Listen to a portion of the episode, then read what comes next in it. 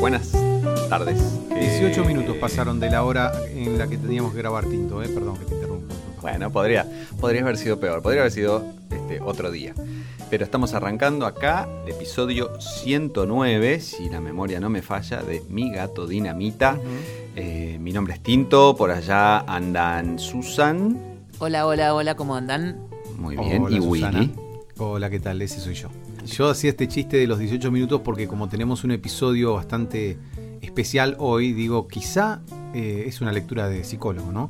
Quizá nos estábamos, nos estaba costando un poco entrar en este episodio porque en general arrancamos bastante puntuales las grabaciones Sí, últimamente. sí, sí, pero este puede ser eh, como que le teníamos, teníamos resquemores y no, no queríamos terminar de arrancar para no enfrentar lo que se viene. Mira, no, no sé si no es mala idea tirar, porque ahora mm, es- eh, se hace mucho esto y, y tiene su razón de ser, un trigger warning, ¿no? Un, un Ajá. ojo este, que vamos a hablar de cosas que mm, la gente sensible con estos temas puede, puede este, resultarle chocante, así que bueno, vaya esto como una especie de advertencia, porque vamos a hablar básicamente de maltrato animal, ¿no, Susan? Exactamente, así que yo sí, está todo ok, me puedo ir, porque la verdad es que armar Te- este episodio me costó tanto, Te dejamos desmayarte si querés en algún momento. Este, creo que el poquito humor que vamos a tener va a ser esto, porque después adelante viene, viene algo heavy, pero creo que importante hablarlo. Innecesario. De hecho, algunas fuentes que nos recomendaron investigar o acceder, vos no quisiste ni siquiera ir, ¿no? No. El problema para mí, y porque yo tampoco la pude ver, nunca me, mm, digamos, nunca me senté y dije, bueno, es el momento para verla, porque es en realidad un documental.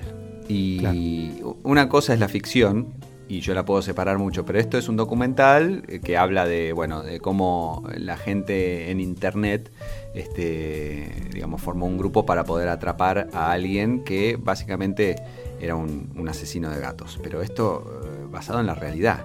Y no, no, no, no, nunca pude juntar el valor para, para hacerlo, porque es algo que me afecta. A ver, puedo ver eh, a, a Freddy eh, o a Jason o a lo que sea cortarle la cabeza a uno en una película y, y no me muevo un pelo, pero estas cosas de la realidad eh, y sobre todo me pasa que con animales me choca también bastante más.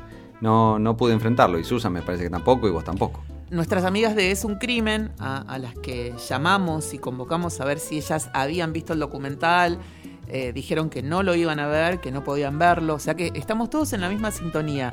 Y eso Tenemos que muchos también son seguidores que- chicas muy fans de, de- de crímenes y esas cosas, ¿no? Claro, de sangre, cuchillos, muertes, Sí. asesinatos, básicamente, es un crimen.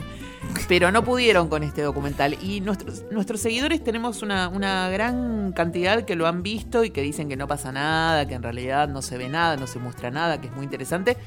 Pero yo les dije paso, paso. La vida ya es bastante violenta como encima para sentarme a ver algo que me va a dejar en una situación de mucha vulnerabilidad.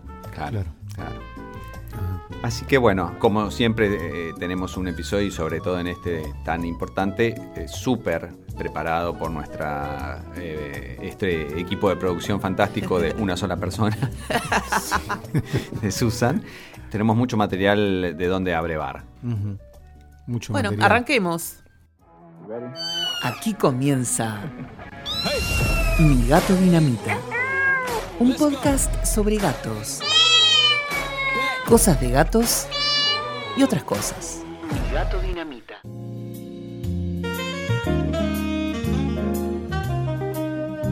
Para muchos de nosotros que amamos los animales, nos resulta impensado cualquier tipo de acto de crueldad o violencia para con ellos. Este episodio nos costó mucho justamente por eso, no sabíamos cómo encararlo. Le dimos vueltas al tema una y otra vez, hablamos con seguidores cuyos animales fueron asesinados y se nos hacía aún más difícil. Pero también nos invita a reflexionar sobre todo el ser humano y la sociedad en la que vivimos. ¿Qué puede llevar a alguien a dañar a otro ser vivo? ¿A qué llamamos maltrato animal? Como bien sabemos, existen muchas formas de someter un animal a condiciones inapropiadas, dolorosas e indignas. En el episodio dedicado a la humanización animal, explicamos detalladamente los pilares del bienestar animal y creemos oportuno repasarlos, Tinto, ¿qué te parece? Parecía que este episodio cuando lo empezamos a, encarar era medio truculento y íbamos a hablar de asesinos y qué sé yo, pero si bien esas cosas ocurren y siempre está el, psicópata este, que va para ese lado, em, lo más lo que más ocurre es esto de un maltrato que no llega a ser un asesinato, un maltrato que hasta puede ser inadvertido. Entonces tenemos estos, estos, estos eh, los pilares del bienestar animal que ya los nombramos en aquel episodio y los volvemos a nombrar ahora, que son libre de hambre, sed y desnutrición, libre de miedos y angustias, libre de incomodidades físicas o térmicas, libre de dolor, lesiones o enfermedades, y libre para expresar las pautas propias de comportamiento.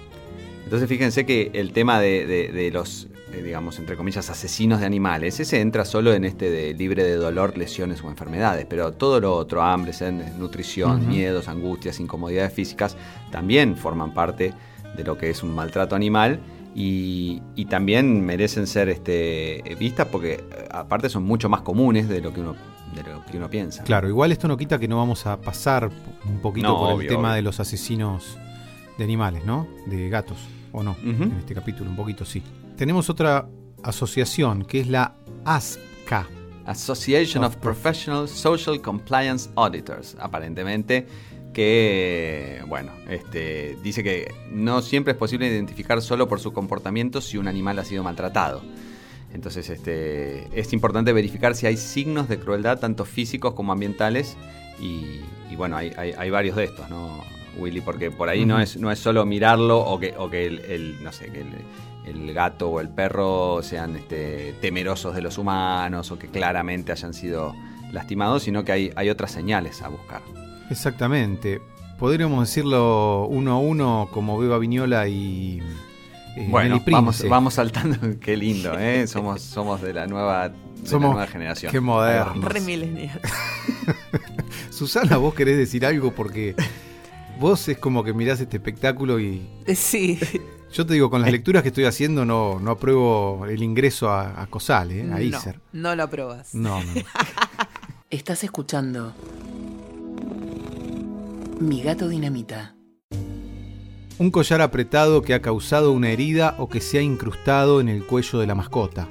Heridas abiertas, signos de múltiples heridas cicatrizadas o alguna lesión o enfermedad continua sin atenderse.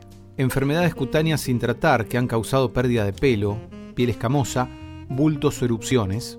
Emaciación o delgadez, es decir, los huesos del animal que podrían estar visibles, ¿no? Como esto de, los animales de la calle, uno lo ve mucho. Exactamente, sí, qué, qué feo que es esa Qué dolorosa y siniestra esa imagen.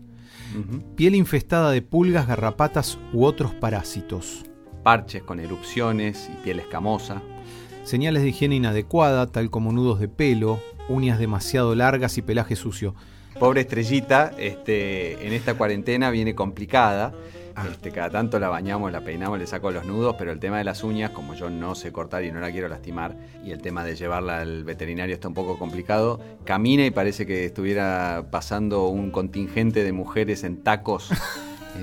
Pobrecita. retumba en toda la casa, pero bueno, pero está limpita, ¿eh? pero las uñas largas, mami. Claro. Sigo con la lista. Sí. Debilidad, cojera o incapacidad para pararse o caminar de forma normal secreción intensa de la nariz u ojos, eh, dueño que golpea o maltrata físicamente al animal, signos visibles de confusión o somnolencia extrema, mascotas atadas fuera de la casa por largos periodos de tiempo, sin agua ni alimento adecuado o con alimento o agua sucia. Esto es tan común que es este, un espanto, ¿no? Sí, sí, sí.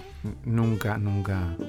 Eh, mascotas que permanecen al aire libre bajo un clima inclemente sin un refugio apropiado mascotas en un área llena de heces, basura, vidrios rotos u otros objetos que podrían lastimarlas. Animales en perreras o jaulas con mucha frecuencia están en un ambiente atestado con otros animales, jaulas muy pequeñas para poder eh, pararse, para darse la vuelta y hacer algún movimiento normal, ¿no? Claro, esto, último es como, digamos, eh, es eh, la imagen sobre mascotas de lo que hemos visto toda la vida en, en zoológicos, ¿no? De los lugares tan pequeños y, eh, confinados para los, para los pobres animales, que, pero también puede pasar con, los perros, sobre todo con el tema jaulas, ¿no? Ajá. Ajá. No digas la palabra confinados, te, pido por favor en este momento. Sí, que estamos, estamos todos confinados. Uy, ese fui yo, perdón. Ah, ¿sí? ¿Qué pasó? Me apreté sin querer un botón de mi reloj loco. Bueno, Ah, bueno. guiándonos por la lógica y el sentido común, podemos decir que el maltrato animal, si vamos a definirlo, es toda y cualquier acción o contexto que implique sufrimiento, humillación, dolor físico o psicológico a un animal de compañía, como los que solemos hablar acá, o silvestre. Ajá. Así Lament- que bueno, Sí, lamentablemente aún es relativamente común que se deje a un lado aquellos animales que son explotados por la industria alimenticia con la única finalidad de servir al consumo humano y cuyas condiciones de vida suelen ser lamentables. Cuando nosotros hablamos de la vez anterior de, mm, de los pilares del bienestar animal, hablamos justamente de, de los animales en cautiverio que, que- que se usaban para, para producir alimento, ¿no? Como las gallinas, los pollos. y- Sí, siempre están esas imágenes terribles de los feedlots con todo eh, uno encima de otro y, y los pollos todos unos encima del otro, todo sucio.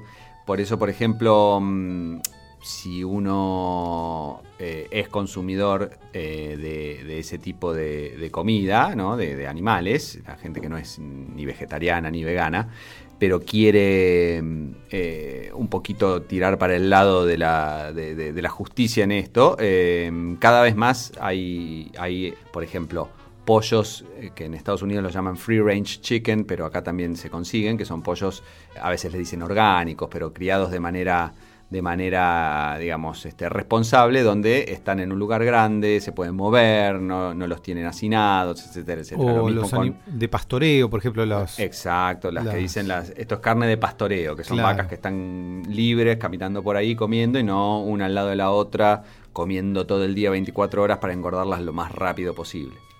Sí, además es un espanto para la salud también de los que de los que comemos algo de eso, ¿no? Porque en, en los feedlots les dan de comer cualquier porquería, ni que hablar en los tambos, las, las hormonas que le ponen a las vacas para que estén las 24 horas dando leche, con lo cual están infectadas, les dan antibióticos, después los antibióticos aparecen en la, en la leche y después alguien denuncia eso y tiene que levantar la denuncia como le pasó a Brailovsky hace unos años, porque, bueno, ¿cómo va a decir que la leche viene con antibióticos, no?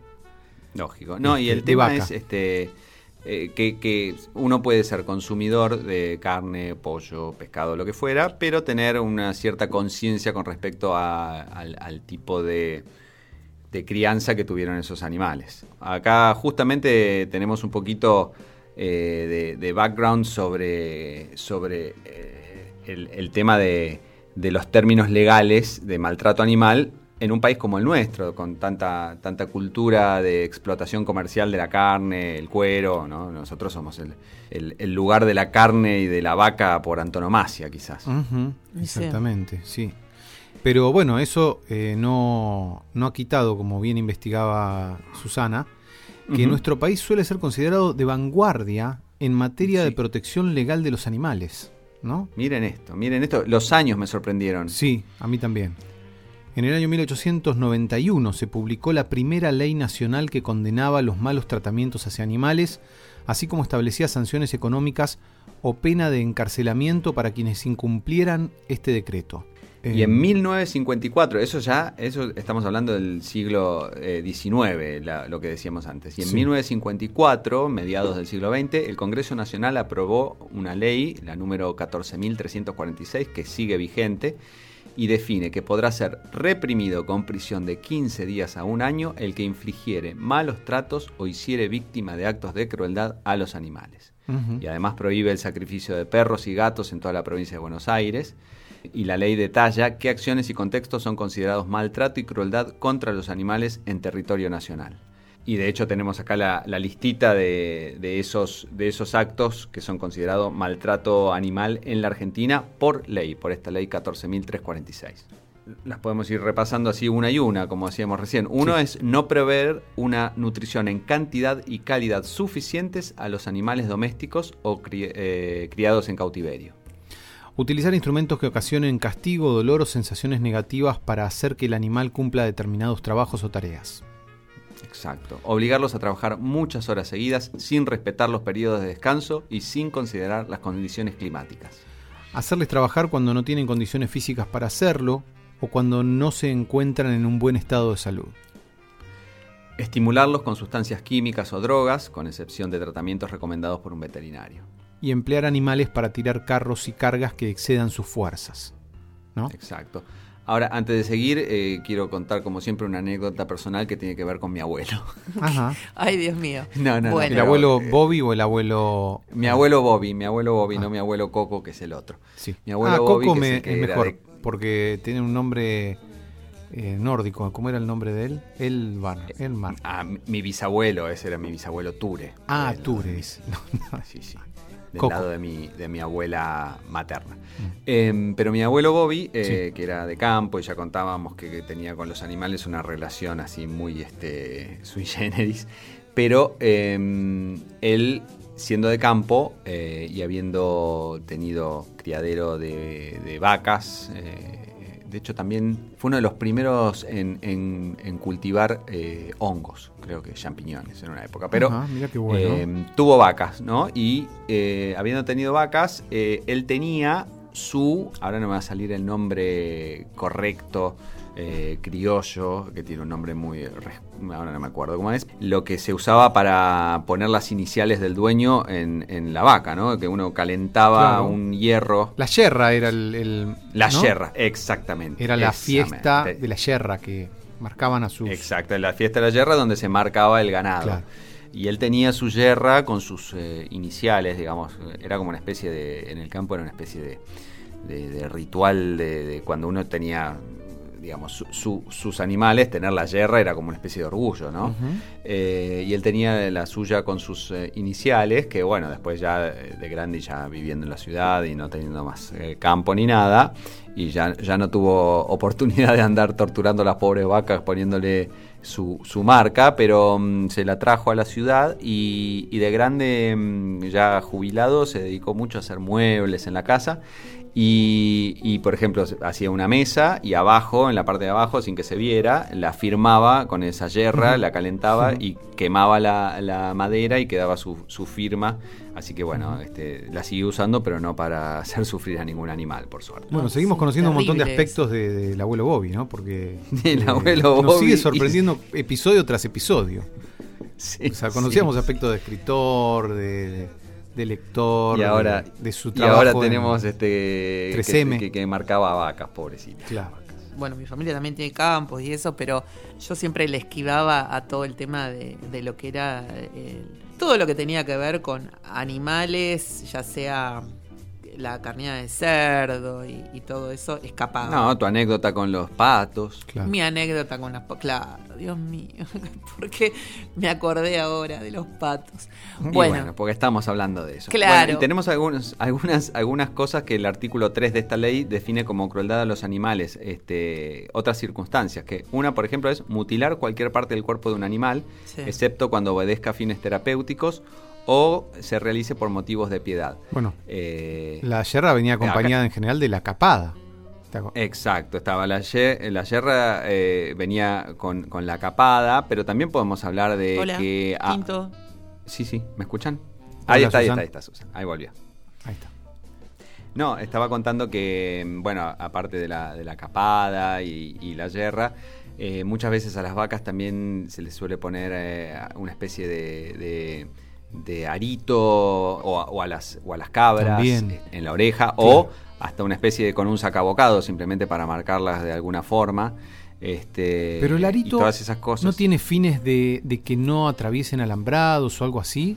Sí, Creo sí, sí, todo tiene su, su, eh, su razón de ser, pero son cosas que cuando uno se pone a pensar, este, pueden tener un cierto componente de, de crueldad. Sí, claro, claro. Estaba pensando también en, y Susan por ahí sabe más de este tema, el, el asunto de eh, cortarle la cola a algunos eh, perros. A mí me parece atroz cortarle Mm. la, la- la cola, las orejas. Sin anestesia. Mm, a los Doberman, por ejemplo. ¿no? Exacto. Y, y también la mm, desungulación de, Mm. de las uñas de los gatos, Mm. por ejemplo, Mm. que le cortan las garras para que no arañen los muebles.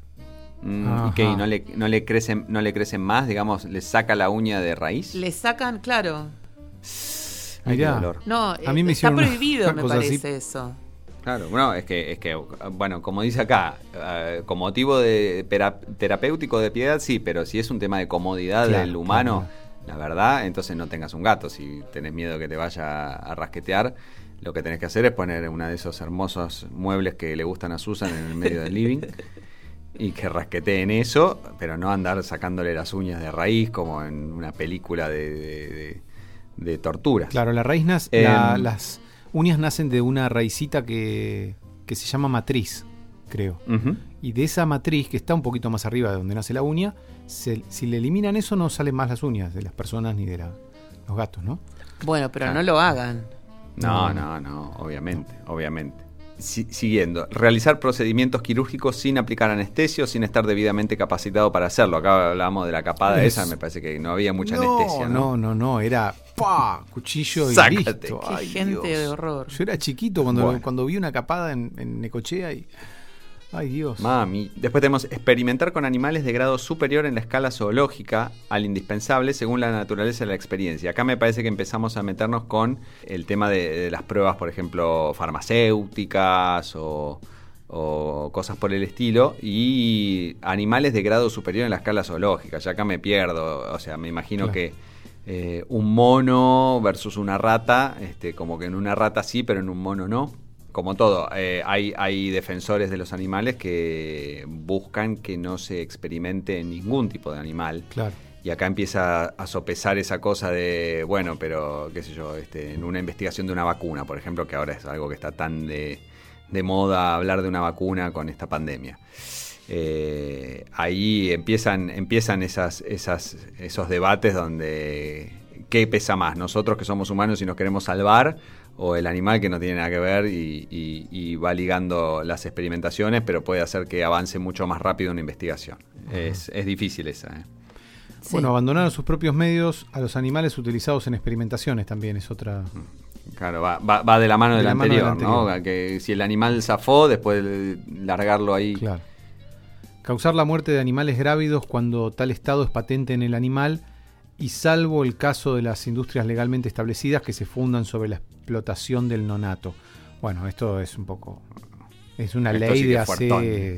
casi 100 años, ¿no? No, casi no. Mm. 70 años. Eh, 70 años de esta ley, pero bueno. Claro. es igual bastante eh, progresiva para la época, ¿no? Uno se imaginaba, si nosotros de chico hemos visto que a los animales no se los trataba muy bien, y esto es de los años 50, eh, Exacto. la verdad que, que bastante bien la Argentina en particular, quizás otros países son, son parecidos, pero bastante bien la Argentina, no, no me imaginaba algo de tanta edad tan progresivo. Lastimar Sí, y arrollar animales intencionalmente, causarles torturas o sufrimientos innecesarios o matarlos por solo espíritu de perversidad. Y después tenemos realizar actos públicos o privados de riñas de animales, corridas de toros, novilladas y parodias en que se mate, hiera u ho- hostilice a los animales. Acá tengo otra anécdota personal. No, me río, pero es porque no... no Tinto, digamos, por eh, favor, rescatate. no, de- no debo reírme, es, es- risa nerviosa, pero me causa gracia tener tanta anécdota personal con, con temas así. He contado que de chico viví en varios países, uno de ellos fue Perú, y en Perú no solo todavía existían, como siguen existiendo en México, España y qué sé yo, las corridas de toros, pero nunca fui a una porque ya sabía que me iba a impresionar pero se, había una cultura, creo que semi, semi oculta, porque no, no, no creo que fueran 100% legales, pero digamos, todo el mundo sabía que existían, de riñas de gallos. Ay, sí. Eh, y existían, digamos, en, en- en el pueblo donde yo vivía, había una actividad de riña de gallos. Tampoco fui a ninguna, porque a pesar de ser chico, me daba impresión, y creo que con razón, este, el tema del- del- de la tortura y el maltrato del animal. Pero mm, era como Vox Populi, que había riñas de gallos, se sabía los horarios, se sabía los lugares, uno podía ir a apostar, digamos, no, no, no era que iba a caer la policía y llevarse a todo el mundo, ni mucho menos, era casi, casi un espectáculo público. Eh, y esto era los años 80, no, o sea, no, no, no, no era hace tanto tiempo, Claro, claro. pero todavía seguía, no sé si sigue, yo creo que ha avanzado este, todo a un nivel que si queda algo de esto tiene que ser muy, muy... underground, ¿no? Clandestino, ¿no? Ujú. Sí, tiene que ser muy clandestino el tema, pero en esa época, hace, no sé, 35 años, todavía era algo relativamente común y aceptado socialmente. Este, así que me parece que no solo estas leyes que estamos hablando son bastante progresivas para la época en las que fueron pautadas, ah, quizá no, no, no se aplicaban tanto, pero me parece que en los últimos años se avanzó un montón desde que eh, yo creo que quedan muy poquitos circos dando vuelta o ninguno donde haya explotación de animales o muy poquitos. Este, me parece que los zoológicos cada vez van desapareciendo y a lo sumo quedan ciertos parques muy ecológicos que uno puede estar de acuerdo o no, pero ya no es más el zoológico todo apretujado y, eh, e inmundo con animales este, todos piojosos, que yo de chico me acuerdo de ir y yo solito me daba cuenta a los seis años, decir, "Mm, me parece que este pobre mono este, la está pasando mal ahí adentro. Ojo que en el Eh. cine también se utilizan muchos animales y no siempre de la mejor manera. Almodóvar es un caso muy claro de, de alguien que Yo sé que estás enojada con Sí, sí, yo Almodóvar, sabía que en algún momento podía, iba a sacar. podías sacar las garras contra Almodóvar. Sí. Sobre todo porque además no- nunca pidió perdón, él cree que no debe pedir perdón porque por el arte cualquier cosa Claro. y, y haber matado toros para él fue justamente un trabajo. Él tenía que hacer una película y necesitaba esos toros y necesitaba filmarlo con como si fuera algo real. Y hay un montón de, de directores de cine que se han criado en pleno del campo, en pleno campo, que para ellos es, es normal.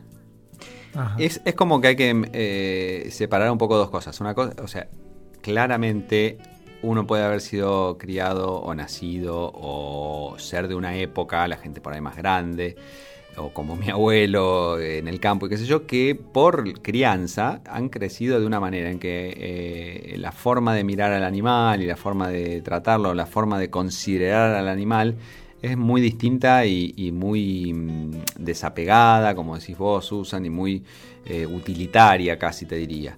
Y Claro. bueno, eh, es un tema circunstancial y social e histórico, pero también a la vez creo que la gente puede salir de un, de un, de un origen así o, o haberse criado en un lugar así y también aceptar a lo largo de los años, a medida que, la sociedad avanza, que eh, no, es, no es algo que, o sea, es algo que, que hay que se puede revisar y que uno puede cambiar la posición eh, de acuerdo a abrir los ojos de alguna manera, ¿no? Mm, Bueno, acá total. igual estamos definiendo crueldad, que era lo que decía este artículo 3 de la, de la ley, ¿no? De 1954. exacto. crueldad, me parece que si uno va a carnear un chancho para comerlo y hacer queso de chancho y hacer, bueno, todo eso, y ponele que es un poco distinto a la crueldad, ¿no? Creo que no es, lo, no es exactamente lo mismo. Eh, son- Em, creo que son- ejemplo- son, diferenciaciones, son grados, son formas de hacer. La y- psicoanalista Silvia Bleichmar igual decía, perdón, que te- Sí. No, decía que a ella le resultaba cruel esto de ir a un restaurante y elegir una.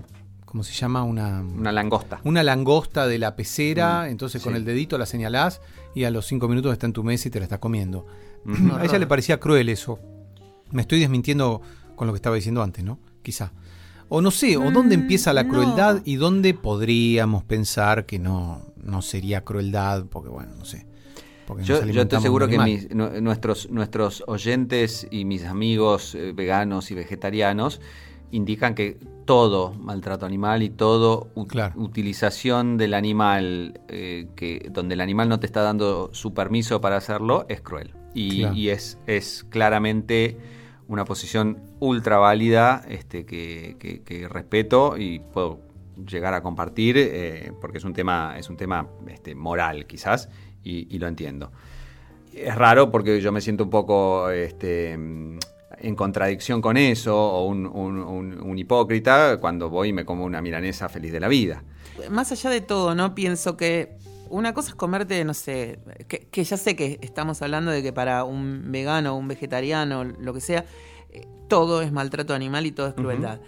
Pero una cosa es comerte una milanesa y otra cosa es comerte un foie gras. Ah, claro, bueno, porque ahí está el tema Dios de mío. la crueldad de cómo llegar a que el foie gras exista, que Oh, es claro. este, Espantoso. que es o- llenarle la panza de- a, lo bestia O sea, y, como- y matar, matarlo de, de- de hinchazón al pobre bicho. atrofiarle el hígado a un patito, ¿no? No, Claro. como todo, todo fue avanzando. Me parece que, por ejemplo, a la hora de matar la vaca para, para carnearla, este, antes era una forma y antes era con cierta crueldad y ahora están, me hace acordar a, a, este, Sin lugar para los débiles, ¿no? No Country for Old Men, que Sí. el asesino Anton Chigurh anda con una de esas este, martillos neumáticos que hoy en día digamos, es una de las formas en que se utiliza para, para- para el tema de, de matar a la vaca antes de, de- de transformarla en alimento, que supuestamente, supuestamente, de vuelta, el vegano y el vegetariano te dice, sí, pero la está matando igual, y ella este, no, no quiere que la maten, lógico, pero supuestamente es mucho menos eh, cruel en el sentido de que no le causa dolor ni, ni sufrimiento al animal. Bueno, Claro. eh, creo que también hay dentro de, eh, hay, hay como matices dentro de esta situación donde vos decís, bueno, hay una conciencia con respecto al animal que si bien lo estás consumiendo, estás tratando de hacerlo con la menor cantidad de sufrimiento para con él. Entonces eh, ahí me parece que está esa medio eh, distinción que estás haciendo vos, Willy, de, de la crueldad por crueldad en sí, que te divierta lastimar a los animales o que, o que disfrutes Claro. con el sufrimiento, y una cosa más tangencial como esto que estamos diciendo. ¿no? Claro, en las riñas, creo que en las riñas, todas esas cosas por ahí es más, más cruel todavía, aunque bueno, no, son ningún vegano estaría de acuerdo con nada de esto que decimos. Seguro que No. sí, y, y- y nos van a llenar de, de- de mensajes y, y- y bueno, está, está perfecto porque lo... eh, Los contesto yo. que- no, no, y es una filosofía absolutamente respetable y que la entiendo y que de hecho cada vez que me la explican digo estoy completamente de acuerdo y después voy y me como una hamburguesa. Entonces este, eh, eh, la hipocresía viene de mi lado, pero eh, la, la- la acepto, este, acepto mi posición hipócrita. Me parece que hay una diferencia entre eso y el, el espectáculo o, o el, o el divertirse o el disfrutar del eh, sufrimiento de un animal, ¿no? Entonces ahí ya estamos en- entrando en terrenos casi psicopáticos, como esta serie de Netflix que, que de, de No te metas con los gatos, donde, donde el- el, eh, la historia está basada en un asesino de gatos que lo hacía, digamos, por diversión. Ahí Claro. eso es lo, es lo terrible, ¿no? Bueno, hace muy poco una de nuestras más queridas y viejas seguidoras, no por su edad, sino porque estuvo junto a nosotros desde el primer día junto a Feline, su gato, vivió en carne propia la violencia y el maltrato animal por parte de uno de sus vecinos y eh, Susan, ¿querés contarnos un Susan, poquito? Susan tiene la historia, me parece. Ella tiene Sí, porque yo hablé con, con, con Maju y ella quería participar de este episodio, pero la verdad es que eh, la, la hace sentir muy, muy mal. Fue hace poco, re- eh, relativamente poco, fue el, el 25 de abril que pasó esto. O sea, hace muy nada, hace un par de hace meses. nada. Ella no, no, no sabe muy bien cómo sucedió porque el gato estaba adentro. Parece que justo que entró, su marido venía de, de atender a algún paciente. Y en- cuando él abre la puerta para el portón para guardar el auto, el gato se le escapa. Ella estuvo distraída un rato y cuando lo va a buscar, no lo encuentra, abre la puerta a ver si eh, se había ido a la calle y se lo encuentra eh, muerto a, a- a- a pa- a palazos en la entrada de la casa. Mm. Y mm, fue el vecino. Mm, El vecino tiene ya fama de, de dedicarse a matar animales en el barrio. Y me acuerdo que, que, que la mayoría le dijo, tenés que hacer la denuncia, Claro. que es lo correcto y es lo que hay que hacer. Y a mí me agarró mucho miedo, porque, ay, espero, Maju, que esto no, no interfiera con tu decisión, pero mi sensación era, y con la de nadie, desde luego, mi sensación era, ¿cómo haces para denunciar a tu vecino? Sí. Es una situación de, abs- de- también de extrema violencia, no porque no se lo merezca, sino por la represalia que él puede llegar a tomar. Claro. Porque no lo van a meter preso, no es que no lo vas a ver nunca más y se va a tener que ir del lugar. Ese va es todo un punto, ¿no? Que no se va a sancionar o quién se va a poner a investigar, es como medio raro. Y La policía no creo que pueda hacer nada al respecto. Ahora, no, no de- pueden de hacerlo con, con- en situaciones más, más no sé, de, de- de- de- de violaciones y de, ¿entendés? De, de homicidios, de femicidios. Estamos siempre eh, con que el violador y el asesino anda suelto. Imagínate con esto que un gato. Claro, claro, claro. Entonces Sí. a mí me, me- me- me provocó muchísima angustia, mucha impotencia y no me animé a decirle nunca a ella eh, esto que me pasaba. Porque digo, ella va a tener que seguir viviendo en ese lugar. Claro. Con este, con este tipo que está ahí, que es un violento y que es horrible, porque ella tiene una nena, este, digo, la gente está loca. No, no sabemos cómo puede reaccionar él. No, no. Y después pensaba que no tenemos que ser así, porque eh, justamente con este pensamiento tan limitante, permitimos que el otro avance. Claro. Entonces ahí tengo como una lucha interna, pero en el momento cuando todos le dijeron tenés que denunciar, tenés que denunciar, yo dije, pero el tipo este está loco. Claro.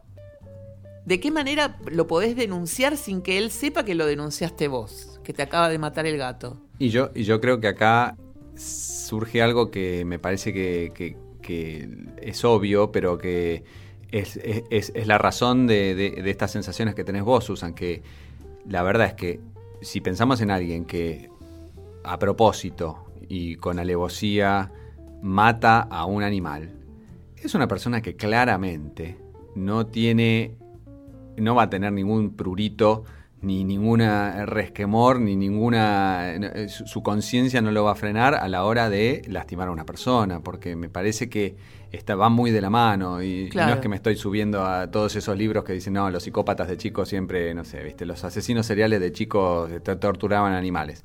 Eh, que probablemente sea así también, pero la verdad es que alguien que lastima a un animal, ¿por qué va a dejar de, de- va a frenar cuando llega a una, a una persona? Este, eh, me parece que van de la mano esas cosas. Entonces el violento con los animales bien puede ser un violento con, con- con la persona, porque me parece que el- la barrera esa que está deteniéndolo para no lastimar a un ser vivo, este, no la tiene.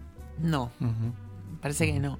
Y ahí fue como, me, me sonaron todas las alarmas y yo dije, uy Dios, no sé, no sé, no sé, capaz que no es el momento, además estamos en medio de una cuarentena, la gente está adentro, tampoco es que puedan salir a defenderte, el, eh, uno se está como, como, como más irascible.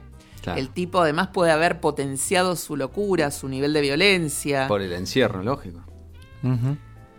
Este, es, es complicado, es difícil. Es, difícil. Es más, ayer me pasaron el mensaje de una chica que estaba en la terraza con su gata y un vecino empezó a los tiros y le mataron a la gata. No, no, no. La, La gente tenía- está completamente te- enferma.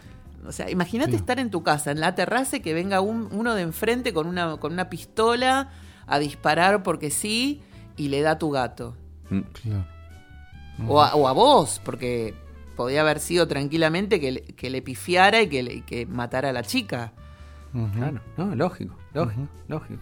Bueno, esto engancha bastante con, con- con lo que tenemos después, que es el, el tema de mantener a los gatos en el interior de la casa para que estén seguros, ¿no? Porque estamos hablando de que eh, en el interior de la casa obviamente es mucho más difícil que le pasen este tipo de cosas. Entonces este, es, es muy real que los gatos en el exterior tienen más riesgo de lesionarse, envenenarse, ser robados o, como estamos hablando ahora, maltratados por los humanos. Y Igu- Igual esta chica, eh, perdón, Tinto, igual Sí. esta chica ayer eh, decía a, a todos los que me dicen que el gato tendría que haber estado adentro, váyanse a la mierda.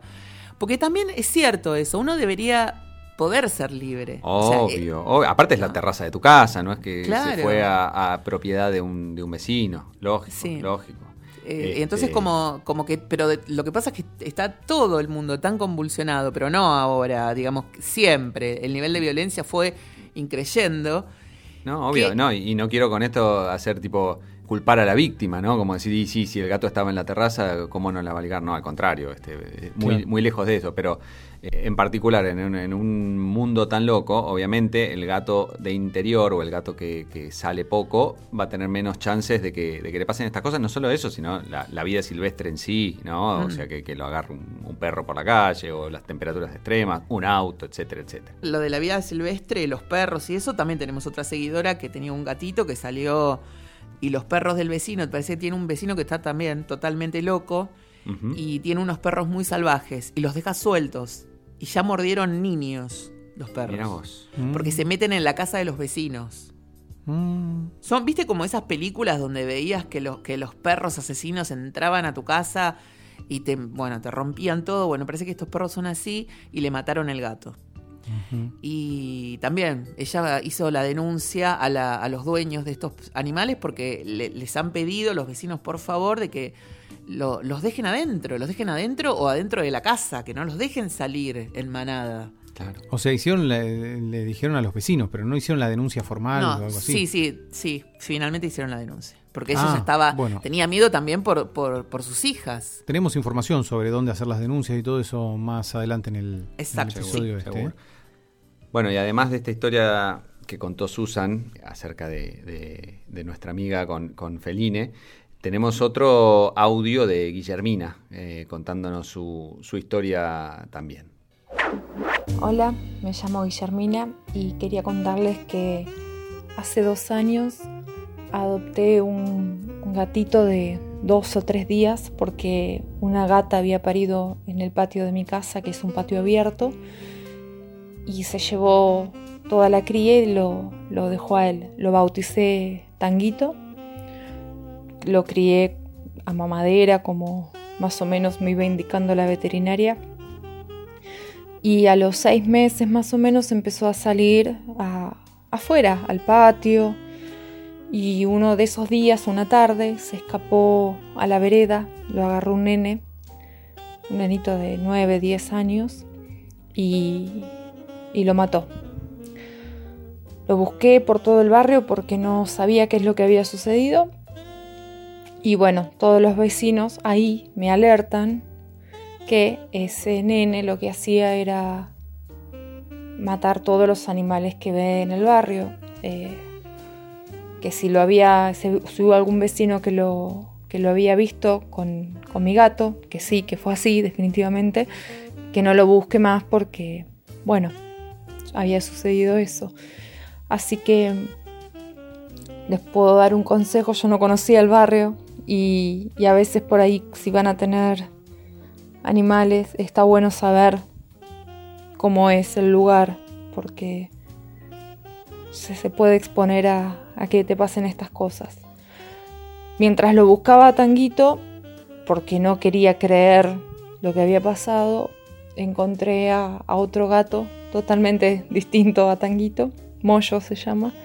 Y bueno, hoy hace ya hace dos años que Moyo está acá y no sale a- ni al patio ni mucho menos a la vereda. Así que esa es mi historia con el maltrato animal. Horroroso, la verdad. Gracias. Bueno, muy feo. ¿no? Tremendo, porque acá, claro, tenemos el, en, en- en este caso es eh, medio como eh, esto que veníamos diciendo de los, de los niños torturadores que después este, terminan siendo, no quiero decir que este chico sea así, pero bueno, como Tiene que un ya problema tenía... madurativo, creo. Y, y sí, probablemente algún, algún tema madurativo o, o- o, digamos, psicológico o psiquiátrico eh, que lo lleve a esas actitudes, pero eh, como que ya en el barrio lo conocían, ¿no? Este, eh, y ya, pero, pero a la vez, ¿qué se puede hacer al respecto, no? Más que, más que enterarse antes, que no, no fue el, el caso de Guillermina. Bueno, muy, muy duro testimonio. Sí, le mandamos un beso y muchas gracias porque la verdad es que nos contó que, que cuando intentaba grabar el- el- su testimonio se quebraba y que no podía, pero tenía ganas de justamente de recomendar esto de, de prestarle atención al barrio, ¿no? Mm. Bueno, le agradecemos el esfuerzo y la valentía de, de haber querido este, aportar y, y quizás este, advertir a, a la gente que por ahí llega a un lugar nuevo sin conocer, eh, que antes de, de- de que su mascota investigue un poquito el barrio, este, por ahí hacer alguna averiguación. Claro, Em, eh, bueno, costó en general para este episodio Uf. testimonios, ¿no? Porque Un montón. A mí me cuesta escucharlos, imagínense Sí. lo que será la gente grabarlos y revivir esos momentos. ¿no? Sí, yo básicamente pedí que si no podían, eh, que, que ni lo intentaran, que, que Mm. basta, porque la verdad es que era muy tortuoso y, y no los queríamos poner en una situación de, de- de más angustia. Claro. Eh, muchos muchos eh, casos fueron bastante recientes, fueron este año, con lo cual la, la cosa, que no te lo olvidas nunca más, No, pero es una herida muy fresca encima. sí. Pero bueno, este mm, hablamos hace un rato de esta, de esta serie de Netflix ya un par de veces con la de No te metas con los gatos, que no la pudimos ver. Eh, y tampoco nuestras amigas de Es un Crimen este, la pudieron ver, así que, pero sí tenemos un, un aporte de ellas. Hola a todo el equipo de Mi Gato Dinamita, a Susana, a Willy y a Entintado. Acá está Ana. Hola, ¿cómo andan? Y acá está Ángeles y acá está Bruno, claro, em, el gato de este podcast. Y bueno, hoy tienen un episodio bastante duro, el maltrato animal. Últimamente se hizo muy famoso un documental en Netflix de un asesino que asesinó a una persona, pero entre sus antecedentes está el maltrato justamente a gatos.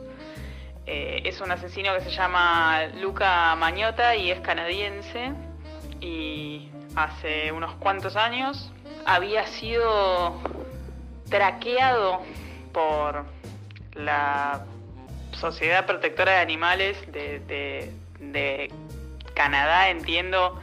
En realidad fue, buscado por, por gente de, internet, digamos, no necesariamente canadienses, porque había subido a una plataforma un video eh, que tenía un nombre muy particular, por ejemplo, dos gatitos y no sé, algo. Y era justamente eh, él en un video con dos gatitos chiquitos, básicamente torturándolos y, y, torturándolos hasta la muerte. Y después tenía otro video en que los gatitos estaban con otros gatitos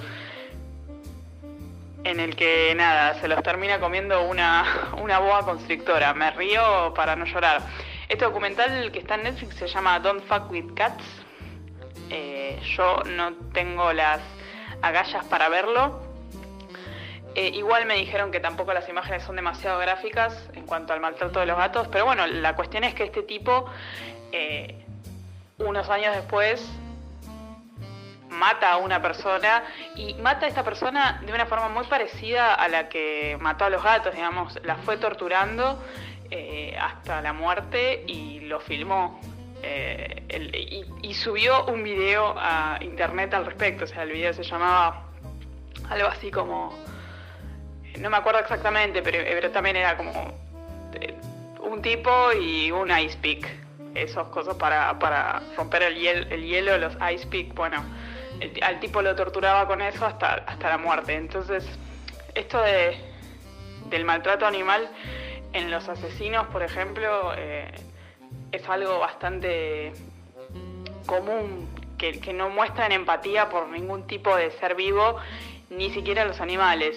Eh, en general, muchos asesinos en serie tienen algún tipo de antecedente de haber torturado o matado o torturado y matado un animal en su infancia o en su adolescencia y después eso se transforma en matar personas porque no sienten ningún tipo de empatía. Así que bueno, si tienen si tienen las agallas que yo no tengo para ver ese documental, bienvenidos. Si no, nada, pueden leerlo, pero es, es difícil y lamentablemente es algo que mucha gente no tiene empatía a los animales. Es muy común el, vecino que, le da eh, con el aire comprimido a los gatos cuando están gritando a la noche. Pero bueno, nada. Eso ha sido la pequeña participación de Es un crimen en Mi Gato Dinamita y les mandamos un beso grande. Bueno, un beso, un beso muy grande a nuestras amigas Esto es un crimen. Eh, es un crimen, el podcast este, más. Están, están teniendo un éxito maravilloso últimamente y muy merecido. Este, están, en los topes de los rankings mundiales, eh, les diría. Este, y, bueno, les agradecemos la amabilidad de participar con, nosotros en esto. Y miren ellas que, como decíamos antes y como decía Willy, que están tan acostumbradas a, lidiar con las historias de, asesinos seriales, etcétera, etcétera, este, pero que también son dueñas de de, va, dueñas no, este, son las humanas de, un gato, este, como es algo tan, tan personal y tan, eh, tan, tan difícil, ¿no? Este, lidiar con, la crueldad con los animales, este, que, no se animaron a ver esta serie, que la pueden ver eh, cualquiera en Netflix o, online, la van a encontrar por ahí. Seguimos en Mi Gato Dinamita. Y bueno, y ahora pasamos a, los expertos, porque a nosotros siempre nos gusta hablar eh, muchas macanas y dejarles, aunque sea unos segunditos, a alguien que sepa. Claro. Em, te referís a nosotros dos, porque Susana está cada día más. No, por eso. Cuando digo nosotros somos los, los, humanos este, masculinos de este, de este podcast. Eh, Susana es la que sabe. Claro. Y, bueno, en, esto de las, recomendaciones que medio que tocamos un poquito, esto de, las recomendaciones de mantener a los gatos en el interior para que estén seguros, porque bueno, es real que los gatos en el exterior hay, tienen mucho más riesgo de lesionarse, envenenarse, ser robados, maltratados por los humanos, además de los riesgos que, posee la vida silvestre, las temperaturas extremas, los autos y, y el peligro de que los atropellen, los agentes infecciosos, agarrarse alguna garrapata, algún bicho, etcétera. Y, para tocar un poquito este tema, vamos a, la, gente que sabe y hablamos con una rescatista de gatos, que más precisamente viene de Gatitos de la Sarmiento, y ella es eh, Anaí Campero y, tiene, tiene muchísimo para aportar en este episodio tan complejo que hoy, que hoy tocamos. Los casos son como súper variados y, muy tremendos todos, porque dentro del maltrato animal hay como un montón de estadios y un montón de como de distintos casos y distintos niveles de maltrato. El caso que siempre más recordamos en el Refu, porque ya te digo, es uno de los gatitos que, sabemos que vino eh, maltratado por el ser humano. Es el caso de Valerio. Valerio llegó rescatado por una de nuestras voluntarias, Valeria, por eso el nombre, que lo encontró pensando que, Valerio estaba muerto. Se acercó para ver si podía sacar el cuerpito y cuando se acerca ve que el Valerio se mueve. Entonces ahí nomás, bueno, agarró, habló con, las coordinadoras de ese entonces del, del Salón de Gatitos de la Sarmiento y Valerio fue ingresado a la protectora ahí empezó un camino que fue cuesta arriba. Primero porque Vale tenía eh, lo que el veterinario en ese momento describió como si fuera una especie de mazazo en la cabeza o un golpe con algo contundente. Puede haber sido mazazo, puede haber sido atropellado y quedó al costado de, la calle. Nunca lo vamos a saber porque no, no lo vimos. Entonces no hay manera de saber a ciencia cierta qué es lo que le pasó. Pero sí que llegó en, en un estado horroroso, con rastas en el pelo, o sea, hecho bolsa, pobrecito, y con una desconfianza hacia el ser humano enorme. Tanto así que él estuvo, eh, bueno, en el refugio los gatitos están en jaulas, por supuesto, porque están separados, todas las jaulas tienen bastante espacio, pero aún así eh, con Valerio no había caso, no podíamos acercarnos, no, lo podíamos tocar al punto que el primer año más o menos que estuvo en el Refu, él estuvo creo que tres años en total o un poquito más, eh, hasta que lo adoptaron. El primer año que estuvo en el refugio, o casi un año entero, la jaula de él estuvo absolutamente tapada por todos los lados con mantas porque era cuestión de levantar la manta y acercar la mano o acercarte incluso para ponerle comida y el pobre Valerio se tiraba contra la jaula desesperado a matar, te tiraba. Así que evidentemente de ahí es que nosotros deducimos que evidentemente fue maltratado y muy maltratado.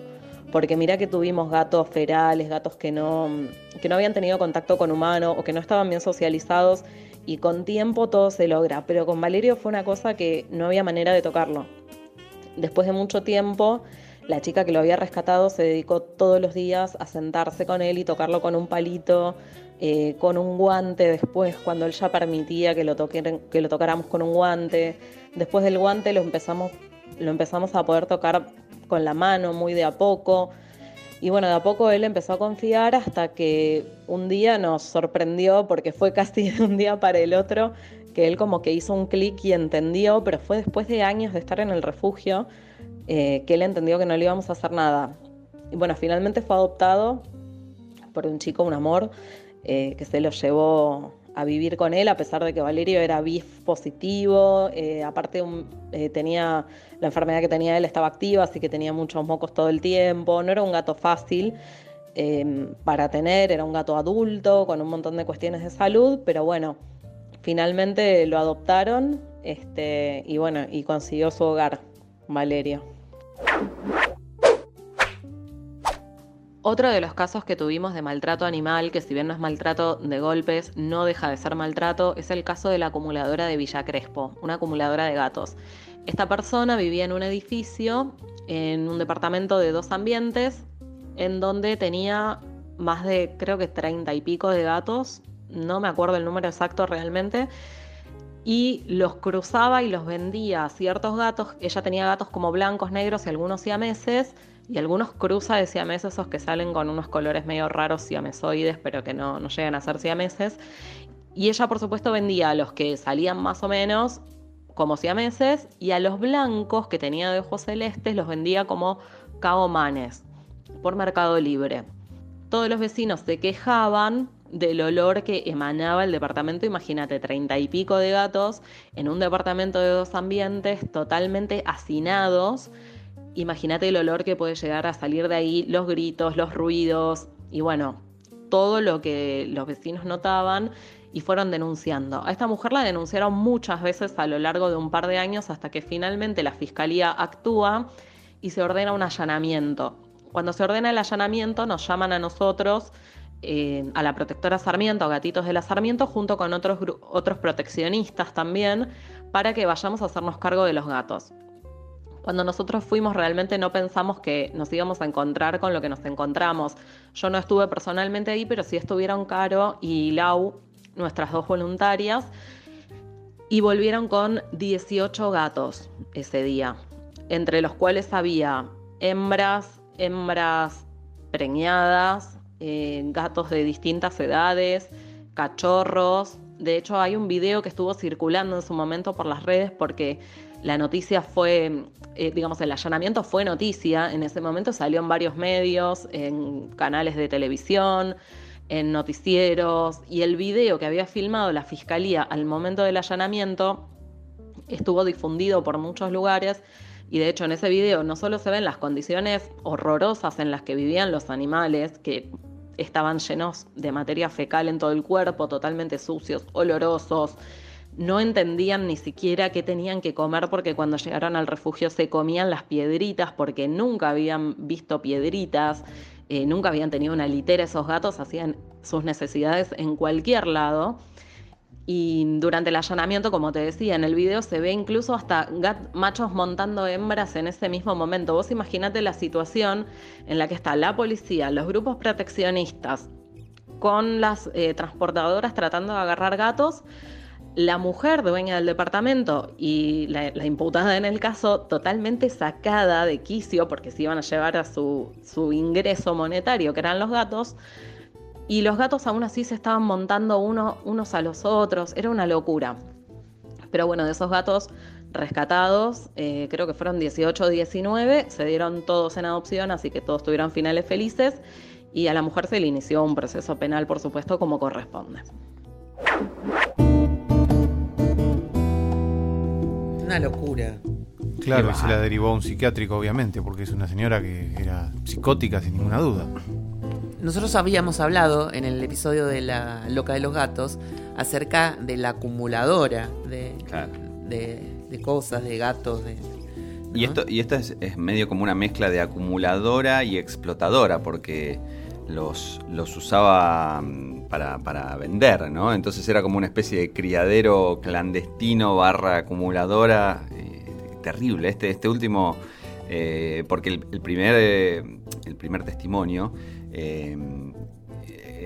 de Anaí está, digamos, buenísimo para saber todo lo que conlleva el rescate de un gato y hasta el tiempo que puede ser para que el, el maltrato y, las secuelas psicológicas del maltrato eh, terminen de, empezar a, bajar un poquito, que fueron años y años y años de, trabajo hasta que empezó a confiar de vuelta el gatito. Pero esto es el maltrato que uno imagina de alguien que le, lastimó de una patada, de un golpe un gato, este, etc. Pero el, segundo, esto de, la señora que tenía treinta y pico de gatos en un dos ambientes, que en una especie de parece una, una película de, no sé, de Pasolini, eso. Este, este, no, es increíble, es increíble. Terrible. Y una cosa que pensaba mientras escuchábamos lo de Anaí es, eh, primero, admiración por toda la gente que se dedica, se dedica al rescatismo de, animales y de gatos en particular.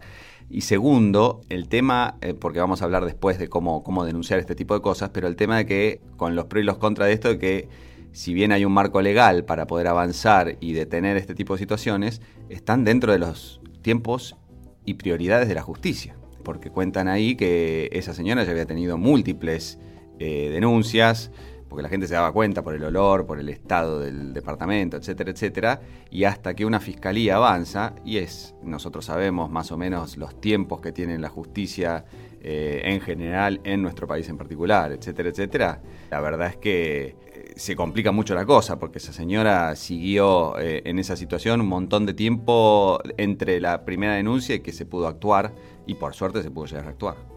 Las rescatistas en general siempre dicen que cuando una persona quiere adoptar un animal y ya tiene más de, más de tres, no se lo dan. O sea, o dudan en dárselo. Anaí tiene cuatro, pero porque su pareja vino con dos gatos. En ese mm. caso... Familia ensamblada. Claro. Nosotros decimos, tres como máximo, es el tope. Mm. Porque uno deja de, de registrar al otro. Es imposible. Es imposible. Imagínate treinta y pico de gatos en un departamento. ¿Qué, calidad de vida le podés dar? Ninguna, claramente, ¿no? No, bueno, estamos lejos de, eso, ¿no? Claro. Este, así que eh, hay que tener un... O sea, mm. el amor de un gato es una cosa. Ya la locura por seguir acumulando es otra cosa. No, y encima acá con fines de lucro, de, eso de que vendía eso, eh, los vendía, entonces ahí también se mezcla con esto que hablamos siempre de adoptar y no comprar, porque, mm, digamos, si esta señora no hubiera tenido la forma de generar ingresos con esa, con esa, eh, ese perfil psicológico de acumuladora, no lo habría podido mantener. Este, Qué bárbaro. Tenemos, tenemos una amiga seguidora, Romina Herrero, que siempre dice, vaya a trabajar, señora, deje de vender animales. Claro. Que sea un trabajo decente. o sea que la loca de los gatos eh, un poco después de, incluso haber hecho un capítulo dedicado al tema, la loca de los gatos va desde... Eh, esto sería como el extremo de la loca de los gatos ya eh, loca en el sentido de, diagnóstico de psicosis, ¿no? Y la loca de los gatos que tiene tres o cuatro gatos o Pero nosotros tuvimos seguidores que yo, yo les conté que yo me, peleé con cuchillo en boca porque tenía más de, de 100 gatos en, en la casa y querían seguir adoptando. Y yo les me, planté y les dije, la, como si me fueran a dar ¿no? bola. O sea, les debe haber entrado por, una, por un oído y salido por el otro, porque además mucha gente salió a respaldarla. A ver, déjalo, si ella dice que los tiene bien, nadie puede tener bien a 100 gatos. Nadie. no, claro. No, no, no que una fundación dedicada a eso con un montón de gente que, que, o sea, que seas eh, un rescatista, por ejemplo, pero una persona, dos, mantener 100 gatos, no hay forma... ¿Cómo no me parece, a ver, eh, los gatos y los animales y las mascotas en general eh, requieren por ahí un nivel de atención, hay un montón de enfermedades silenciosas que uno no las ve tan fácil, qué sé yo. Si es difícil con uno, imaginen con 100. No, es, realmente muy complicado. Uno tiene que tener un seguimiento del animal, pero uno se da cuenta después hablando con, con amigos y con seguidores que no todos tienen el mismo nivel de responsabilidad. Entonces, capaz que vos te estás fijando todo el tiempo, a ver, hizo pis acá, hizo pis afuera. ¿Por qué hizo pis afuera? La gente en general no debe ni prestarle atención a eso. Claro, claro. Entonces le da lo mismo tener 10 gatos que tener 100 o 120, porque total, o sea, mientras coman y, parezcan limpios, está todo, está todo bien. Mm. Pero después, si hay uno que está infectado con, con pulgas nada más, ¿eh? ni siquiera te estoy hablando de enfermedades graves. Enseguida los 100 ya están. Pero un despelote se te arma en ese lugar. No, hay que ser responsable y además entender lo que es eh, justamente el maltrato animal, que era lo que hablábamos casi en el comienzo. Los pilares del bienestar animal. Exacto, exacto. Porque no es solo eh, evitar maltrato, sino que estén bien. Y para que estén bien, la verdad, eh, lo que decís es el, número de animales que uno puede eh, mantener con esos principios en la cabeza son pocos. Es así, es, físicamente imposible. No, eh, ya arrancando por la alimentación, ¿no? Ni Lógico. siquiera hablamos de darle alimentación biológicamente apropiada para su especie. Una alimentación, ¿cómo sostenes? Con lo caro que está todo. ¿Cómo Imposible. sosten- Imposible. No, no se puede. bueno, se calman todos. Basta de adoptar a mansalva animales. Porque bueno, me más, voy a calentar. más, más testimonios de Anaí antes que entre en, en combustión acá Susan. y tampoco lo entres en tu casa sin tener un chequeo médico veterinario de lo que le pasa al animal, porque puede venir con un montón de enfermedades y vos después se las se, se puede contagiar tu mascota o el resto de tu manada. Claro. Y eso es que, lo que tampoco entienden, que se calientan conmigo, se enojan, me insultan y me dicen que, que no sé nada. Pero no puedes traer un animal de la calle sin haberlo chequeado previamente por un veterinario, haberle hecho todo, todo tipo de análisis, bis, bilef, micoplasma, porque puede venir con algo. O sea, no es mala onda, es una No, no. cuestión de sentido común. Es así, es así. Y nosotros, este, mientras vos agarras el cuchillo, te bancamos, pero en silencio por las dudas que nos prendan fuego la casa. Exactamente. Bueno, seguimos con Anaí. Bueno, después te cuento el otro caso que tuvimos, eh, no con la protectora, sino que me tocó vivirlo a mí un poco más de cerca, no personalmente, pero sí cuando yo era paseadora de perros en una época y en el Parque Centenario había una familia que vivía en situación de calle y vivía en el parque y ellos hacían cargo de algunos perritos que habían dejado abandonados en el parque y que nadie había adoptado. Una familia súper buena, muy, gente muy de bien. Un día se acercan al grupo de paseadores con los que yo estaba siempre en el parque y, y les cuentan que habían encontrado una perrita pitbull dando vueltas por el parque y que tenía eh, lastimada como la cola. Entonces ellos la querían llevar al pasteur a que la atiendan. Nosotros le dijimos no, que hacíamos una vaquita, que la lleven a un veterinario, porque en el pasteur no hacen consultas veterinarias. Entonces la llevaron a una de las vetes que está ahí cerca del parque, en donde revisaron a la perrita y vieron que lo que tenía era un prolapso anal y que la perra había sido violada. Bueno, eh, la perrita se quedó finalmente con ellos porque no conseguíamos tránsito. Bueno, en este momento yo no estaba muy metida con el tema del proteccionismo, eso, eso vino como un par de años después y no tenía los contactos que tengo ahora. Eh, pero finalmente la familia esta, a pesar de estar en situación de calle, con la ayuda de un montón de vecinos, además que el, el barrio es muy bichero y a la mañana se llena siempre de gente que va con sus perros a pasear y pasan, el, pasan la media mañana o media tarde ahí. Y esa familia era conocida como de todos los vecinos que iban al barrio, no- eh, que iban al parque, perdóname, no solamente los paseadores. Así que entre todos como que pusimos plata y los ayudamos a costear el tratamiento de la perrita.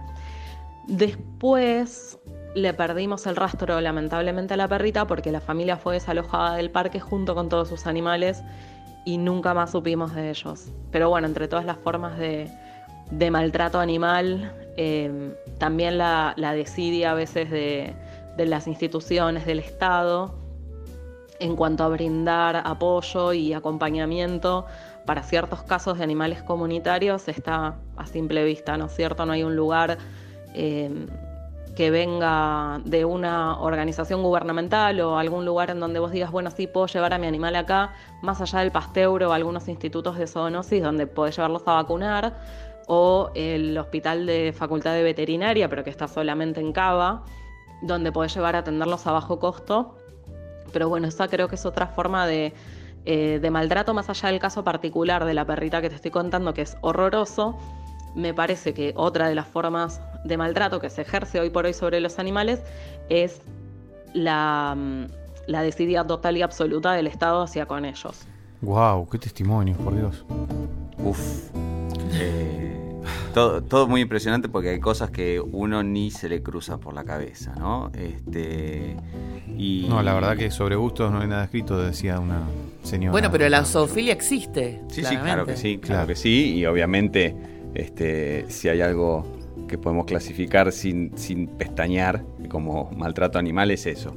Cuando digo gusto, este chiste es obviamente. Un- sí, obvio. Pero chiste, ¿no? em, no tiene que ver es- con ningún gusto esto. Es interesante lo que dice Anaí de- del tema de vuelta, como prioridades, ¿no? El Estado, mm, eh, y esto no es una justificación, sino creo que una explicación, eh, entre las múltiples cosas eh, y, y, problemas económicos de un país como el nuestro, etcétera, etcétera, me parece que algo como la protección de los animales puede quedar en un segundo plano de las urgencias, pero este, no por eso es menos importante y, y tener un Estado digamos, con una política fuerte al respecto, ayudaría muchísimo, ¿no?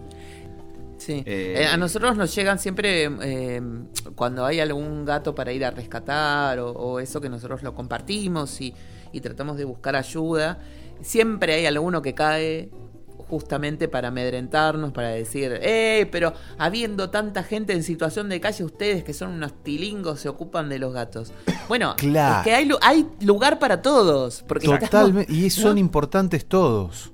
Probablemente nunca me dedique activamente a rescatar gatos porque de vuelta es un tema de, deseos o, cosas que te, llaman y, bueno, este, no, no, no lo he sentido hasta ahora. Pero eh, no sé, en el, en el mínimo chiquitito espacio de divulgación que tenemos acá con el esfuerzo de Susan que arma esto y qué sé yo, y nosotros decimos, si algún escucha ahí afuera se, se engancha y se cope, qué sé yo, y bueno, nuestra parte fue este ratito que nos sentamos, charlamos, divulgamos y por ahí sirvió, digamos, eh, ¿estamos cambiando el mundo? No, pero cada uno hace a su nivel, dentro de lo que puede, en lo que quiere, mientras no esté haciendo algo activamente negativo, me parece que todo suma.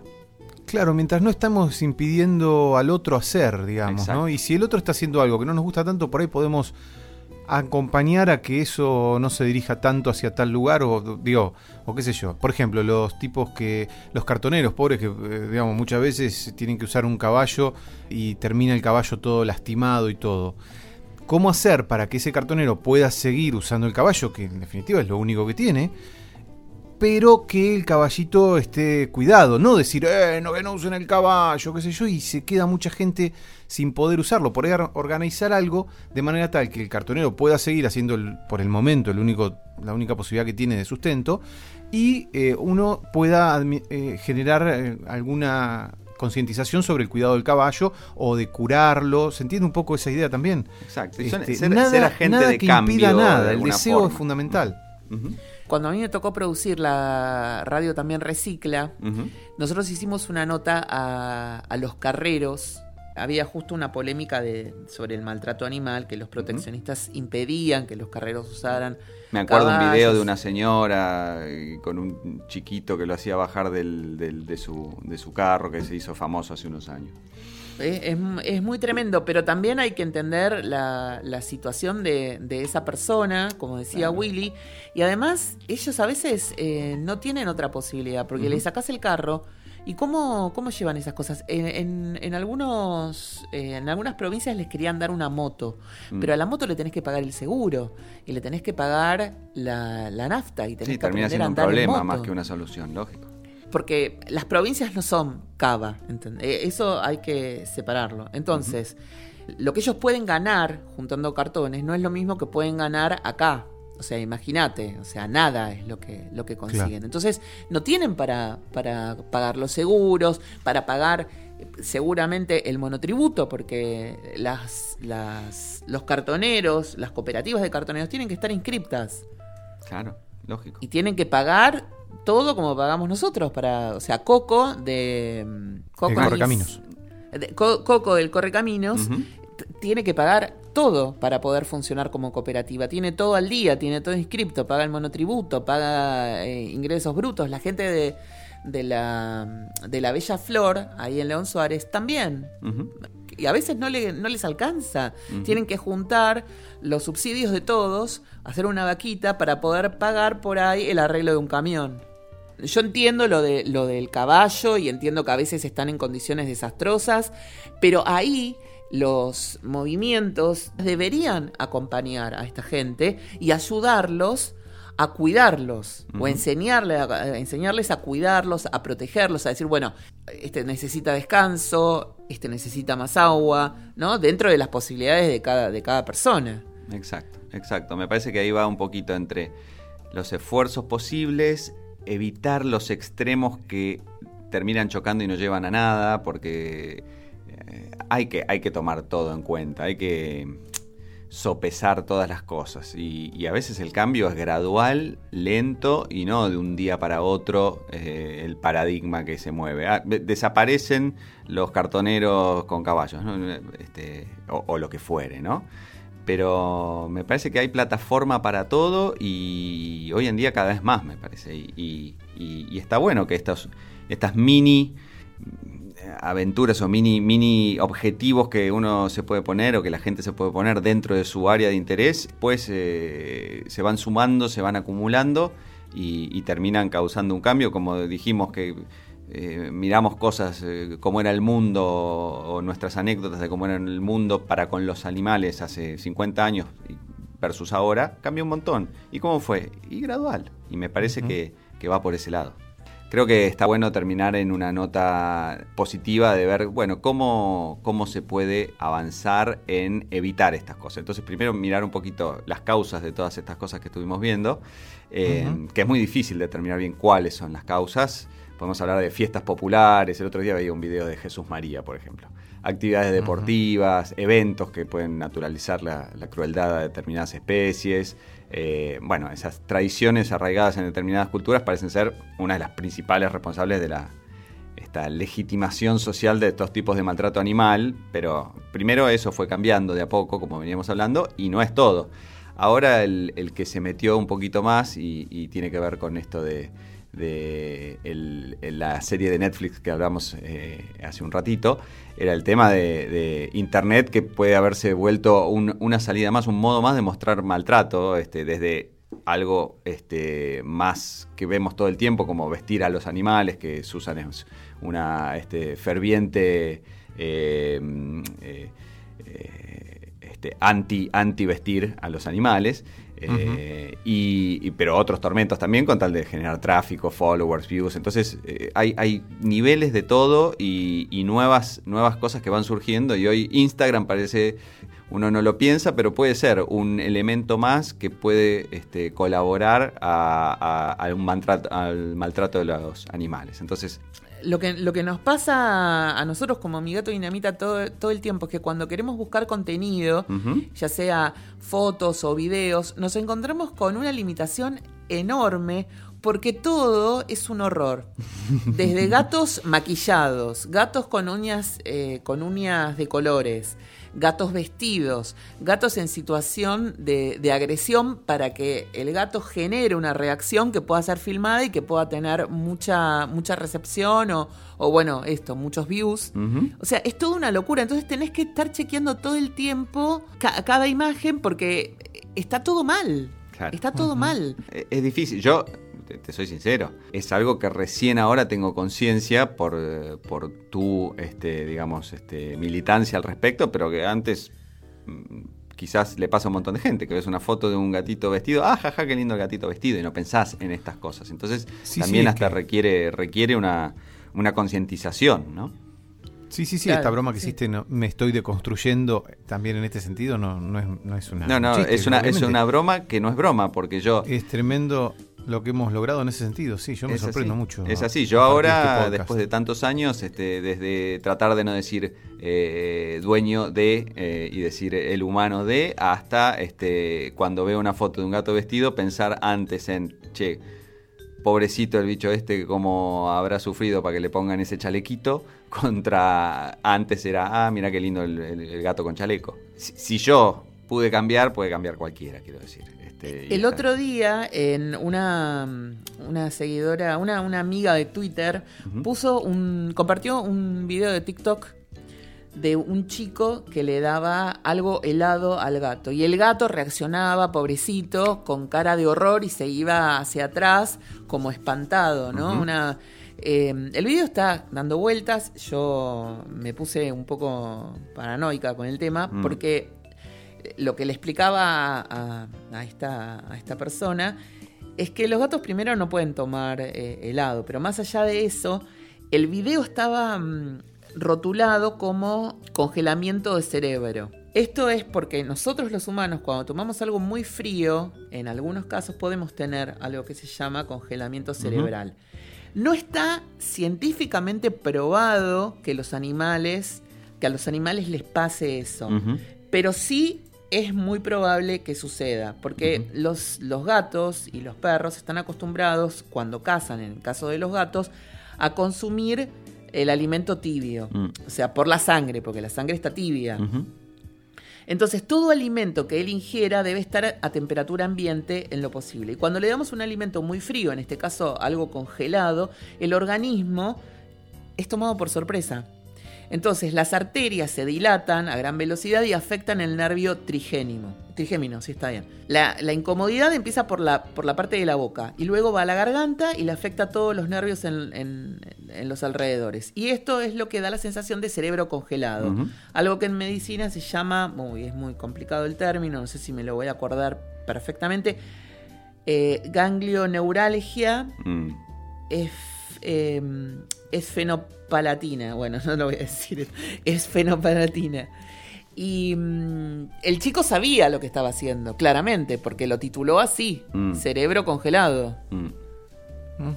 Entonces, nada, no, no, no se hacen esas cosas.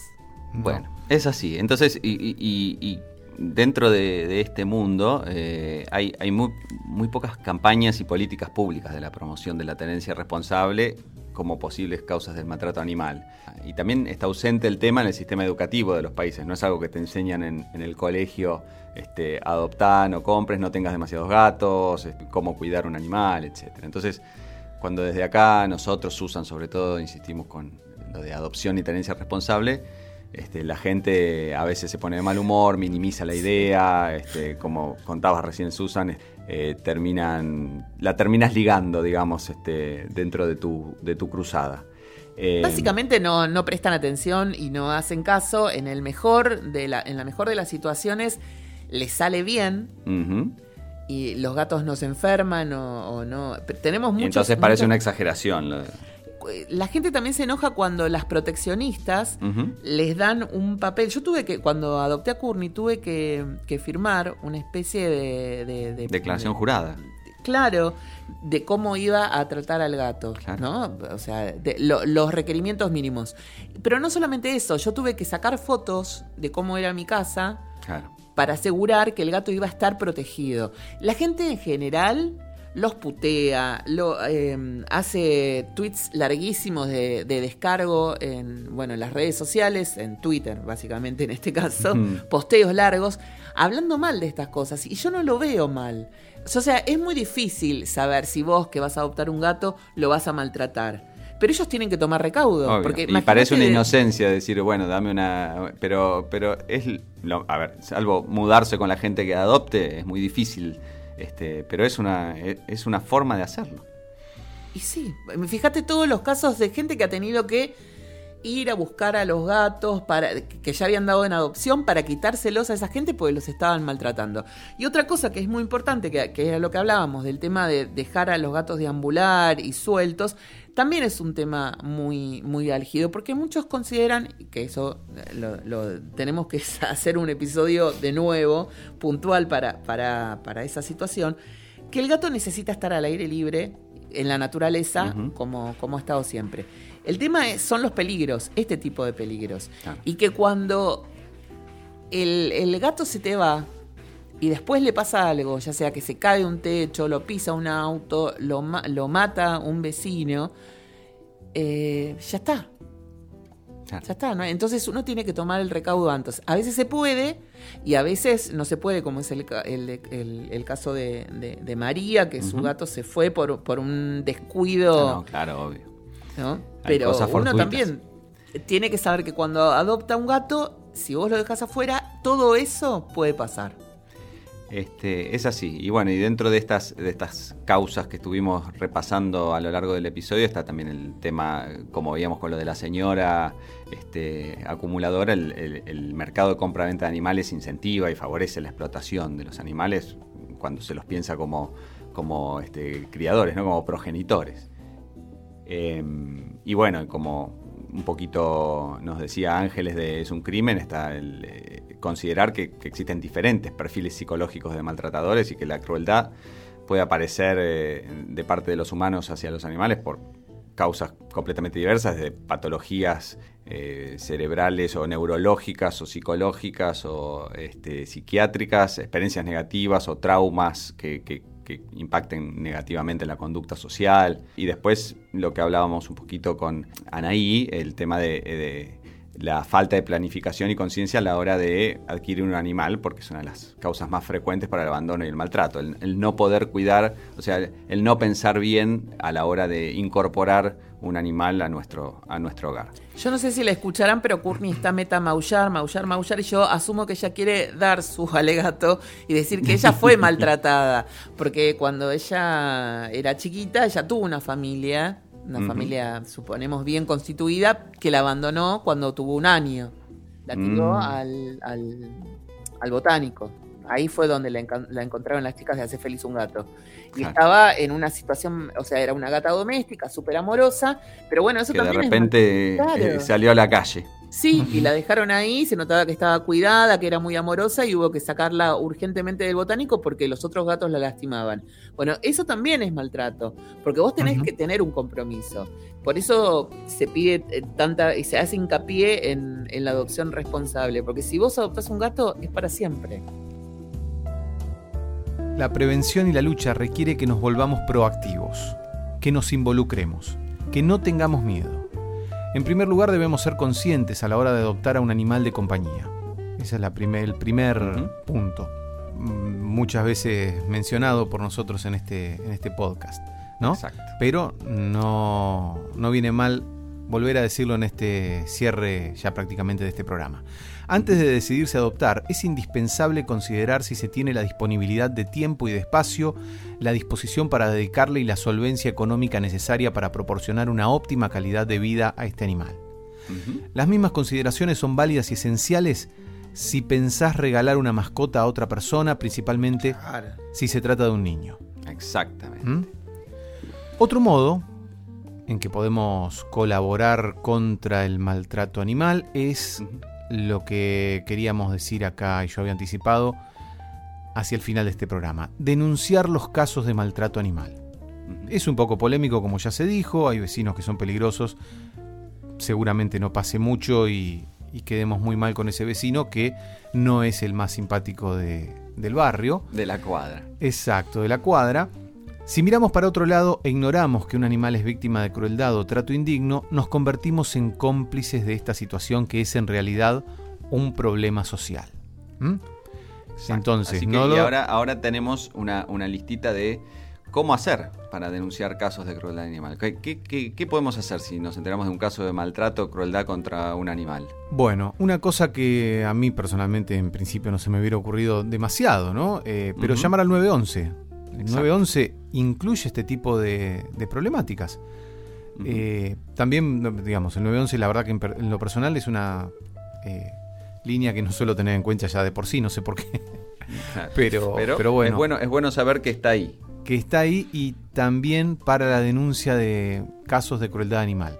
También puedes hacer la denuncia ante la comisaría más cercana al lugar del hecho, en la Fiscalía UFI unidad funcional de instrucción, en el juzgado de instrucción. Tienen la obligación de tomarte la denuncia y darte una copia. No alcanza con denunciar ante las organizaciones de protección animal. En Cava podés hacer la denuncia ante el Ministerio Público Fiscal de la ciudad en la página fiscalías.gov.ar o podés llamar al 0800 333 47225. En nuestra web eh, vamos a dejar un link de animanaturalis.org, donde hay más información al respecto. Nos comprometemos a abordar de nuevo este tema, eh, por último queremos decir, para hablar con rescatistas sobre cómo crear un ambiente óptimo para animales que han sufrido maltrato. Ese es em, lindo tema, lindo tema para, un episodio eh, futuro, porque ahí tenemos, eh, por ejemplo, a, Susan con su testimonio, como dijo recién, de, de Corny, que de hecho fue, fue adoptada post un abandono. Este, y, hay que ver cómo, cómo este, eh, los tips para avanzar con un, con un eh, animal rescatado que puede tener un, resquemor, una, un miedo hacia, hacia los humanos o hacia sus nuevos este, su nuevo ambiente, ¿no? Este, está, está muy bueno. Pero sí, yo, yo, me quedé con muchas ganas realmente de, de seguir escuchando a Anaí Campero hablar de, de cómo trabaja un rescatista de, de gatos. Por ahora ella nos contó básicamente este, bueno, estas cosas así crudas de, de las, con las que se ha tenido que encontrar.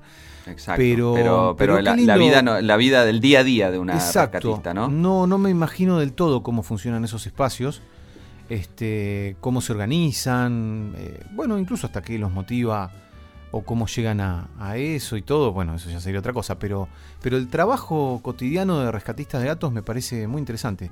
Seguro, bueno, podemos seguro. hacer un episodio donde hablemos de todo esto. Y mm, yo les cuento que Anaí, además, es colega, es locutora. Uh -huh. Es locutora de COSAL, egresada de COSAL. Y además, ella tiene una, mm, una un emprendimiento que se, se llama Cat and Pet Sitting, que también es cuidadora de gatos, o sea, como niñera de gatos, o uh -huh. bueno, esto. Así que tiene un montón de cosas para aportarnos, porque cuidar gatos ajenos también es un tema. Eh, debe ser un, un, desafío también, pero que le debe sumar mucho su actividad de rescatista a la hora de, de saber cómo, cómo enfrentar un, un gato ajeno, gato nuevo, gato que nunca, que nunca la vio en su vida. Claro, es re difícil. Usted, uno se piensa que es fácil entrar en una casa y decirle hola gato. Hola, no, Michi. no, no, no, no, no, no, no, no, no. No, porque los míos son unos amorosos, pero en general no Y a Willy se le tiraban encima como que decía, por favor, llévame de acá, ¿no? Claro, claro, claro. Venía claro. a buscarlos, Willy, te los dejo. Sí, Hoy sí, a la sí, tarde, sí, si querés, pasar con una, con una camioneta y, y suben a tu auto. Bueno, ya hemos visto desde el comienzo de nuestro podcast la complejidad psicológica de los gatos y cómo eh, son también una especie de eco o reflejo este, del vínculo con, con su humano, ¿no? Y sí. con el clima en el que viven. Por ejemplo, la verdad que es digno de hacer un, un estudio. Esto que, que pasó en, eh, en, el departamento con la señora con, con, 30 gatos, porque los gatos estaban totalmente desquiciados. Sí. O sea, vivir con una persona desquiciada desquiciaba totalmente a los gatos. Sí. Eh, o sea, fíjense cómo este, eran más salvajes que, más locos que, que, gatos salvajes, digamos. Un gato salvaje no, no actúa así. O sea, claro, fue se... lo que decía, lo que dijo Anaí, ¿no? Un gato feral. Exacto, un gato feral, claro. Ah, bueno, eso, eso no lo, no lo escuché exactamente. Pero, um, bueno, claro, totalmente. O sea, eh, qué, qué, complejidad la, la del vínculo entre los gatos y sus eh, y los ámbitos donde viven y, o, o sus, eh, ¿cómo se dice? Humanos. Y sí, sí, el, humano está nervioso, el gato va a estar nervioso también, y es lo que está pasando en esta cuarentena, por eso nosotros hicimos el episodio de, del COVID-19, donde hablábamos del estrés, de cómo viven las mascotas este, este, encierro nuestro, ¿no? Este confinamiento. Y de hecho yo ahora en un rato me voy a ir a la veterinaria porque mi gato, el doctor Oli Shapiro, que parece ser de los dos, de los dos gatos que tengo, el más sensible ahora, eh, otra vez está medio atacado. Con, porque yo estuve con un nivel así como de estrés muy grande y el gato. Uh -huh, uh -huh. Bueno, Tinto se fue porque se le cayó internet. ¿En serio? Sí. Oh, no. Así que nos tenemos que despedir por él. Si es que no lo escuchan en este momento, vamos a decir chau Diego, bueno, chau Tinto, gracias por todo. Saludamos a Tinto. Y adelantamos un poco lo que el, el episodio que viene. Adelantemos un poquito, Susan.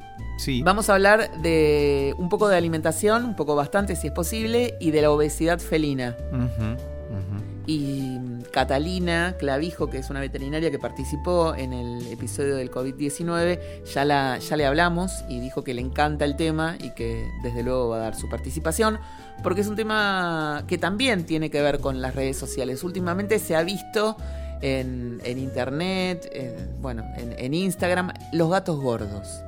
Hay como una proliferación de gatos gordos que parece ser que, que a la gente le encanta, pero uh -huh. porque no tiene idea de todo lo que le puede traer es eh, el sobrepeso a un animal, desde la parte de, de los huesos uh -huh. hasta temas de diabetes y, y, y problemas de todo tipo. Todo esto para generar sí. suspenso del episodio que se viene. Exacto. Bueno, yo quiero decir, este, este episodio eh, me parece como casi como de colección, si se me permite, porque eh, hablamos muy precisamente y con mucha document, documentación y especificamos mucho lo que tiene que ver con el maltrato animal. Así que yéndonos incluso hasta leyes y, la historia y, todo, así que me parece muy, muy bueno este, este episodio, ¿eh? digo yo modestamente, pero bueno, te estoy felicitando a vos por tu, por tu trabajo, básicamente. Hay más material a nivel legislación de otros países y uno tenemos seguidores de otros países que también pueden aportar sus testimonios y, y, demás, pero se nos iba a hacer tan largo que lo acotamos solo a nuestro país. Claro. Bueno, o sea que esto es eh, ya prácticamente más que un podcast, una investigación que recién comienza. Bueno, hasta la próxima. Esto fue Mi Gato Dinamita. Seguimos en Pinterest, Instagram, Twitter y Facebook.